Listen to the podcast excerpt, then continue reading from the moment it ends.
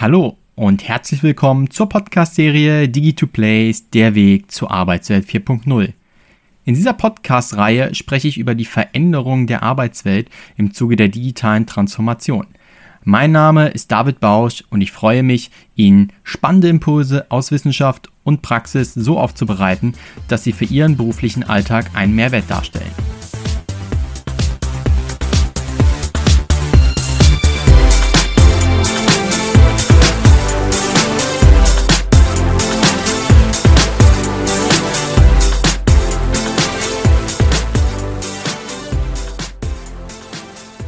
Da sind wir ein letztes Mal in diesem Jahr zur Podcast-Serie Digi2Plays, der Weg zur Arbeitswelt 4.0. In der letzten Ausgabe habe ich im Digitalk mit Patrick Parchment gesprochen, mit dem ich gemeinsam das Projekt der Digital Health Challenge umgesetzt habe oder aktuell umgesetzt wird, sagen wir so. Und ähm, da bin ich auf das Thema digitale Mediensucht auch einmal eingegangen. Und hier kam die Frage auf, ob ich das nochmal ein bisschen mehr erläutern kann, ein bisschen ausdifferenzierter darstellen kann. Und ähm, in dieser letzten weihnachtlichen Folge, wenn man so möchte, gehe ich deswegen vom Thema mal abseits der klassischen digitalen Transformation der Arbeitswelt hin auf ein Thema, was uns alle mehr oder weniger seit vielen Jahren betrifft, nämlich unser Medienkonsum, wie wir mit sozialen Medien vor allem umgehen und was das im Gehirn macht. Denn ich habe darüber gesprochen, dass vor allem ähm, Dopamin hier eine ganz entscheidende Rolle spielt und darum soll es heute gehen. Vielleicht zu Beginn trotzdem ein kleiner Disclaimer. Ich bin natürlich von meiner Ausbildung her kein Neurowissenschaftler, kein Neurobiologe, äh, beschäftige mich dementsprechend nur sporadisch mit diesem Thema, beziehungsweise kann das nur wiedergeben, was ich ähm, mir angelesen habe.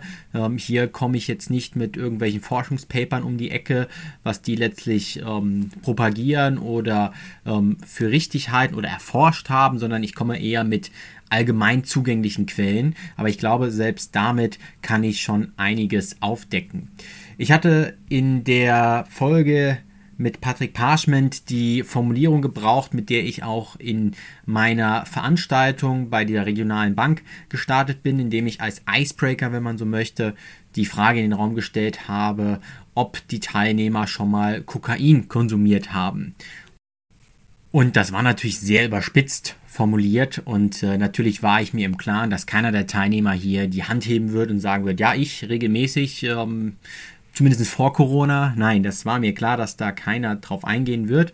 Aber ich wollte es als Icebreaker nutzen, um zu sagen, die Wirkung, die Kokain in unserem Gehirn erzielt, ist durchaus in Teilen vergleichbar mit der Wirkung, die übermäßiger Social Media Konsum oder unreflektierter, unkontrollierter Social Media Konsum Konsum im Gehirn vollbringen kann.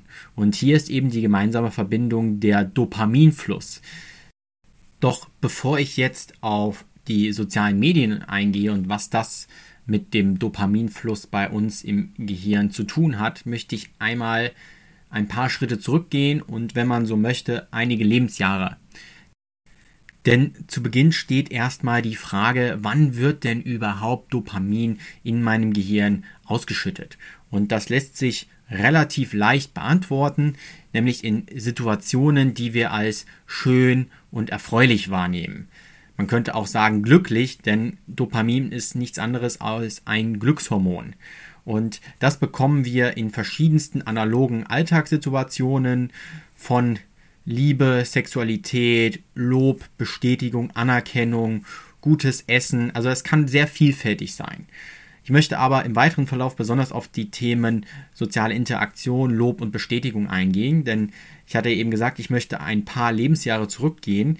Schon kleine Kinder wiederholen bestimmtes Verhalten, weil sie unterbewusst merken, dass ihre Eltern darauf positiv reagieren. Also ein Kleinkind, was vielleicht eine Cremasse macht, wo dann Mama oder Papa sagen, oh, das hast du süß gemacht.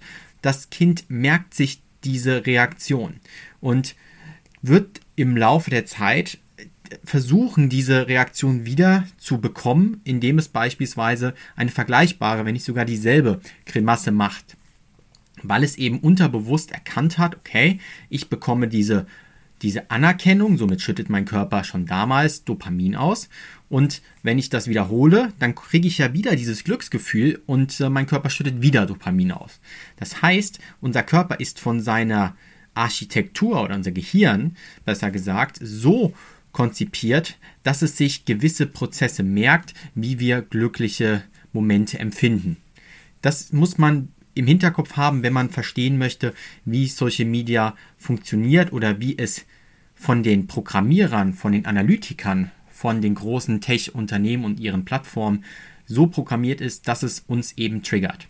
Und man stelle sich jetzt vor, und da baue ich dann die Brücke, dass wenn man eine Push-Nachricht bekommt auf meinem Handy, egal welcher Art, und dann steht da ja auch immer, okay, hat dir XY hat dir eine Nachricht hinterlassen oder XY hat ein Bild geliked oder XY hat den Kommentar hinterlassen. Aber wir sehen in der Regel erstmal nicht, was heißt das denn im Detail? Welchen Kommentar hat die Person hinterlassen? Welche Nachricht hat sie mir im Detail geschickt? Welches Bild hat sie geliked? Und was hier passiert, ist ein Zwischenschritt, der auch Dopamin begründet ist. Denn, und das ist dann der zweite Teil dieser Dopamin-Herleitung, Dopamin wird nicht nur dann ausgeschüttet, wenn wir glückliche Momente empfinden, sondern auch in Vorfreude darauf.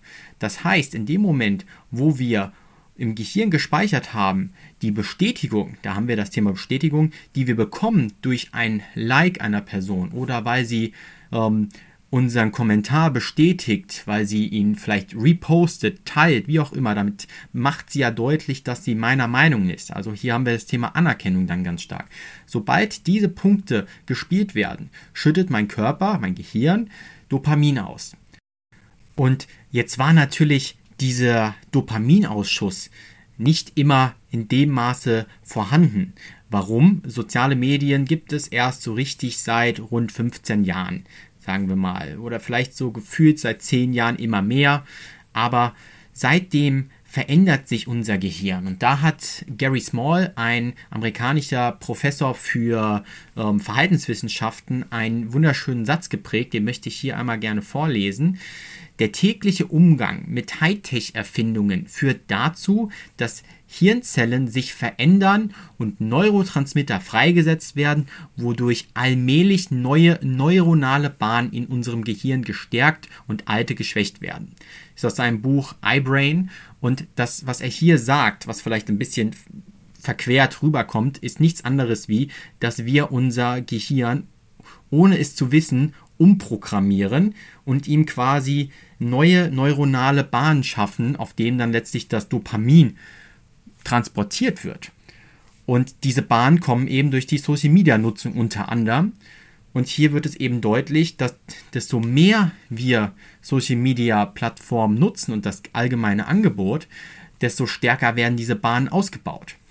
Und jetzt kommt halt hinzu, ich hatte das Beispiel eingangs schon genutzt, wenn nun Facebook, Instagram, Twitter, wie auch immer, Snapchat eine Push-Nachricht schickt und sagt, hier ist eine Nachricht für dich, dann steht, wie gesagt, da nie im Detail, was es ist, weil dann könnte man ja für sich entscheiden, okay, die Information, die dort ist, die brauche ich gar nicht, die ist für mich jetzt gar nicht wichtig.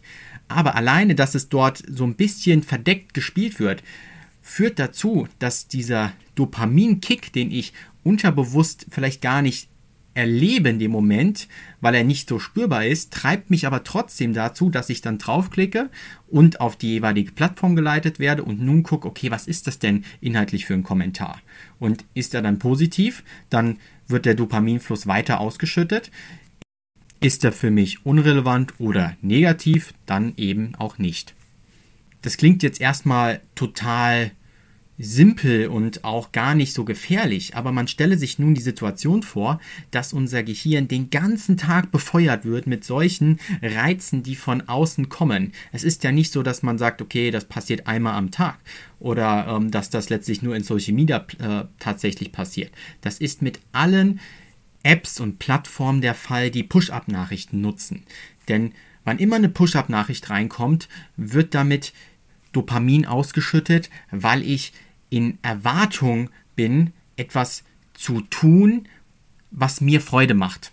Das spielt sich meistens natürlich in den sozialen Netzwerken ab, aber jetzt auf mich mal selber umgemünzt. Ich verfolge wahnsinnig äh, intensiv den Focus Online Ticker und gucke eben, okay, was gibt es denn Neues in der Welt und ähm, auch wenn es sicherlich nicht das schönste Gefühl ist, es ist was, was, was ich gerne mache. Und auch hier speichert mein Körper das und leider gucke ich viel zu oft rein und wenn dann eine Push-Up-Meldung kommt von wegen neue Corona-Beschlusslage veröffentlicht oder irgendwas ist durchgesickert, ähm, dann treibt mich dieser Zwischenschritt, den ich jetzt schon öfters angesprochen habe, wirklich dazu, dann auch reinzuklicken in den Ticker und zu schauen, okay, was ist denn hier tatsächlich passiert? Und es ist nun mal wirklich so, dass über den Tag unser Gehirn somit sehr wenige Pausen hat, mal abzuschalten, weil es von morgens bis abends oftmals über 14, 15, 16 Stunden mit solchen Impulsen umgehen muss. Und das überfordert unser Gehirn auf Dauer und das bestärkt dann auch letztlich das, was Gary Small gesagt hat, dass wir über Zeiten unser Gehirn umprogrammieren. Das klappt so gut, bis wir dann irgendwann auch getrennt sind von diesem Dopaminfluss. Denn man muss sich das so vorstellen, wie bei jeder Sucht, der Körper gewöhnt sich an ein gewisses Level. Somit gewöhnt er sich auch an eine gewisse Mediennutzung. Hier wieder die Worte von Gary Small im Ohr. Wenn plötzlich diese Mediennutzung komplett einbricht, dann fließt natürlich über diese veränderten neuronalen Bahnen auch nicht mehr dasselbe Volumen an Dopamin. Das heißt, mein Körper ist unterversorgt, wenn man so möchte.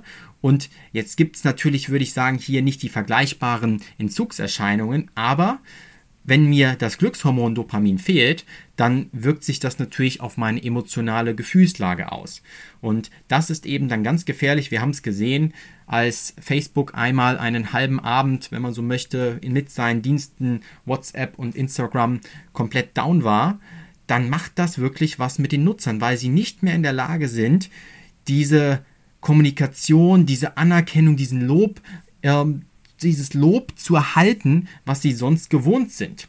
Und man müsse sich mal vorstellen, jemand, der äh, auf Social Media, auf einer Plattform an einem Abend, wenn er ein Foto postet, hunderte Likes bekommt, das ist ein Dopaminkick, der seinesgleichen sucht, weil man würde man denn im reellen Leben 100 Leute finden, die sagen, boah, das Foto, was du hier ausgedruckt hast, das ist so schön, du siehst so gut aus und so weiter. Also diese Welt, die ja auch eine Scheinwelt schafft, das ist ja ein weiteres Problem, über den ich über das ich eine ganz eigene Folge machen könnte, zeigt ja letztlich, wie stark uns das prägt und ähm, letztlich auch was es mit uns im Gehirn macht, nämlich diese Vergleichbarkeit, dass man da mithalten möchte. Das ist jetzt aber ein, ein ganz anderes Thema und geht weg von dieser Dopamin-Thematik.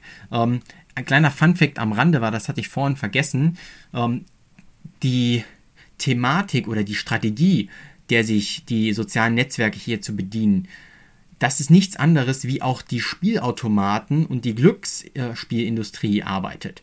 So ein Automat, so eine Slotmaschine, mit, ähm, wie man sich das immer so vorstellt. Ich weiß jetzt gerade gar nicht den, den Fachbegriff, wie dieses Spiel heißt, ähm, wo immer nur die drei Siebenen kommen. Jetzt wird vielleicht der eine oder andere mich ein bisschen gerade belächeln.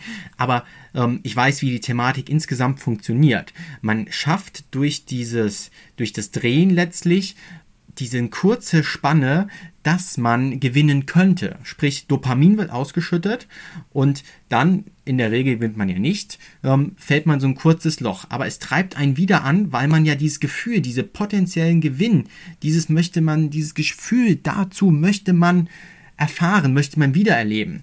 Und deswegen spielt man weiter. Ähnliches Beispiel ist bei Rubbellosen, wo man dann irgendwie auch dreimal dasselbe haben muss man weiß, okay, ähm, ich habe jetzt die ersten beiden ähm, freigerubbelt, ich habe vielleicht nicht mehr die Chance auf den Hauptgewinn, aber ich könnte ja irgendwas noch gewinnen, weil meistens ist es so gestaltet, dass von irgendwas kommt dann noch und dann hätte ich die Gewinnchance.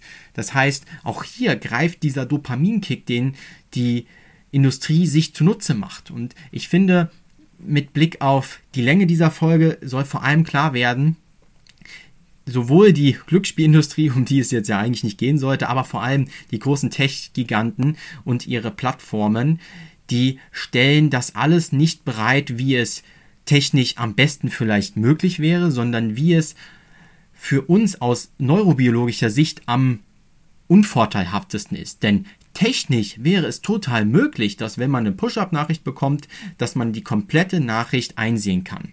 WhatsApp hat hier schon ähm, entsprechende Entwicklungen ähm, getätigt, dass man auch hier größere Nachrichten ja schon zum Teil einsehen kann. Aber man könnte es auch wunderbar in Instagram und anderen Plattformen so gestalten, dass man direkt in der Push-up-Nachricht entscheiden kann, okay, ist das für mich eine relevante Meldung oder nicht? Und wenn sie nicht relevant ist, brauche ich auch gar nicht auf die Plattform gehen. Aber genau das wollen die Hersteller ja nicht. Sie wollen, dass die Nutzer auf die Plattform gehen und dort möglichst viel Zeit verbringen. Und somit ist ein Bewusstsein, wie letztlich diese neuronalen Bahnen in unserem Gehirn laufen und wie Dopamin dadurch gesteuert wird, schon ganz wichtig und führt hoffentlich dazu, dass der ein oder andere dieser Podcast als Zuhörer sein Social Media Nutzungsverhalten ein bisschen verändert. Ich weiß mir ähm, die Ironie durchaus einzuordnen, dass ich im Endeffekt hier ähm, in einem Podcast spreche, der auch über soziale Medien vertrieben wird. Aber ich glaube, ähm, trotzdem kann man hier eine, eine sehr wichtige Botschaft mitnehmen. Ich glaube, mit Blick auf die Zeit, ich habe es ja immer, zumindest versuche ich es immer, die Länge des Podcasts so zu halten, dass man es mal zwischen Tür und Angel im wahrsten Sinne des Wortes hören kann schnell und will es gar nicht immer länger als 15 Minuten laufen lassen. Von daher würde ich es jetzt dabei auch belassen mit diesem kurzen Impuls zum Thema Dopamin und Social Media Nutzung. Was bleibt für mich jetzt noch zu sagen an der Stelle? Das ist, ich hatte es gesagt, die Weihnachtsausgabe, wenn man so möchte, die letzte vor Weihnachten. Von daher kann ich jetzt erstmal ein frohes, besinnliches Weihnachtsfest wünschen, hoffentlich mit ja, Corona-Bedingungen, die es zulassen, ein bisschen Weihnachten zu feiern, obwohl ich aktuell in dem Moment, wo ich diese Folge aufnehme, sind wir ähm, Anfang Dezember. Von daher glaube ich nicht ganz so dran, dass wir da die besten Chancen haben. Aber wir werden das schon irgendwie gemeinsam schaukeln und ähm, ja, bleiben Sie auf jeden Fall gesund. Ich werde mir jetzt eine ja, Social Media Podcast Pause gönnen. Und zwar wird vermutlich im Januar keine äh, weitere Folge kommen. Ich starte dann planmäßig im Februar mit weiteren neuen Themen. Das liegt vor allem daran, dass ich im Januar in den letzten Zügen meiner Dissertation stecken werde und sie gegen Ende Januar einreiche. Von daher werde ich dort mir hier die Auszeit nehmen, um mich voll darauf fokussieren zu können. Wie gesagt, ich wünsche Ihnen ein schönes Weihnachtsfest und ja, wie immer gilt, bleiben Sie gesund. Ihr David Bausch.